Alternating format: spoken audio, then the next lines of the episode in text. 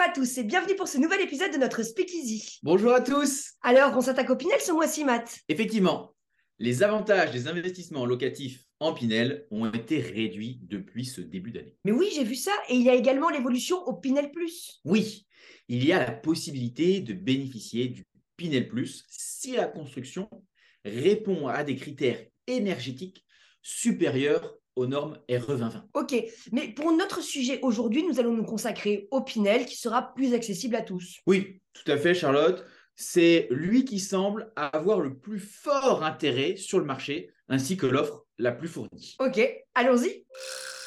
Quick rappel, le dispositif Pinel permet aux particuliers investissant dans des logements neufs, destinés bien sûr à la location, de bénéficier d'une réduction d'impôt sur le revenu en respectant les conditions suivantes. Logement situé dans un bâtiment d'habitation collectif, plafonnement du loyer et des revenus du locataire, niveau global de performance énergétique minimale, le logement construit dans une zone présentant un déséquilibre entre l'offre et la demande, et la durée initiale de location de 6 ou 9 ans, pouvant être prorogé jusqu'à 12 ans avec un avantage fiscal. Ah oui, je me souviens. Oui, et bien maintenant, le dispositif reste le même dans le principe, c'est juste le taux qui a été revu à la baisse. C'est-à-dire? Initialement, sur 6 ans, il y avait 12% de réduction d'impôt, soit 2% par an. Puis 18% sur 9 ans, soit toujours 2% par an. Et pour finir, 21%, bah, cette fois-ci sur 12 ans, soit 1,75% par an. Et maintenant, quel est le barème? Le maintenant, c'est 6 ans.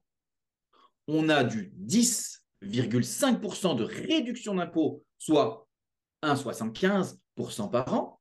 Puis 15% sur 9 ans, soit 1,66% par an. Et pour finir, 17,5% sur 12 ans, soit 1,45% par an. Donc une diminution de l'avantage fiscal relativement faible quand même. Oui, je suis entièrement d'accord avec toi, Charlotte. Il y a certes une diminution, mais le dispositif reste toujours très intéressant et permet de jouer sur plusieurs leviers d'accroissement du patrimoine immobilier au travers de ces impôts. Oui, c'est vrai. La solution Pinel à crédit reste l'une des solutions les plus génératrices de réduction d'impôts et d'accroissement du patrimoine avec une mobilisation des capitaux très faible, voire dans certains cas inexistant. Et donc, pas besoin d'y investir toute son épargne mensuelle. C'est bien ça, hein? Oui, on peut vraiment monter l'opération selon l'effort mensuel que tu veux ou peux y consacrer. Et bien sûr, toute la solidité d'une proposition Pinel repose sur le choix d'un immobilier de qualité. Mais c'est évident. Oui, mais ça va mieux en le disant. On n'achète pas n'importe où sous prétexte qu'on bénéficie d'une option fiscale. Hein. Exactement, Charlotte. Et maintenant, vous voilà prévenu. Hein. Et tu crois que je peux avoir mon petit exemple, s'il te plaît? Bien sûr, nous n'allons pas nous quitter sans un exemple. Génial C'est parti. Tu achètes donc un appartement sur le Grand Paris pour 250 000 euros. Tu vas donc bénéficier de 1,66% de 250 000 euros de réduction d'impôt sur 9 ans, soit 4 150 euros de réduction d'impôt par an pendant 9 ans. Donc, en investissant, non seulement je perçois mes loyers tous les mois qui me servent à rembourser les mensualités de mon crédit ou à avoir un revenu complémentaire si j'ai acheté sans avoir recours à un emprunt, mais je profite également d'une réduction d'impôt. Bah, c'est pas mal, hein Yep. Et c'est un investissement dans lequel je peux me lancer à partir de combien? Tout va dépendre du choix géographique hein, où l'on va souhaiter euh, s'implanter. Et de notre budget, j'imagine.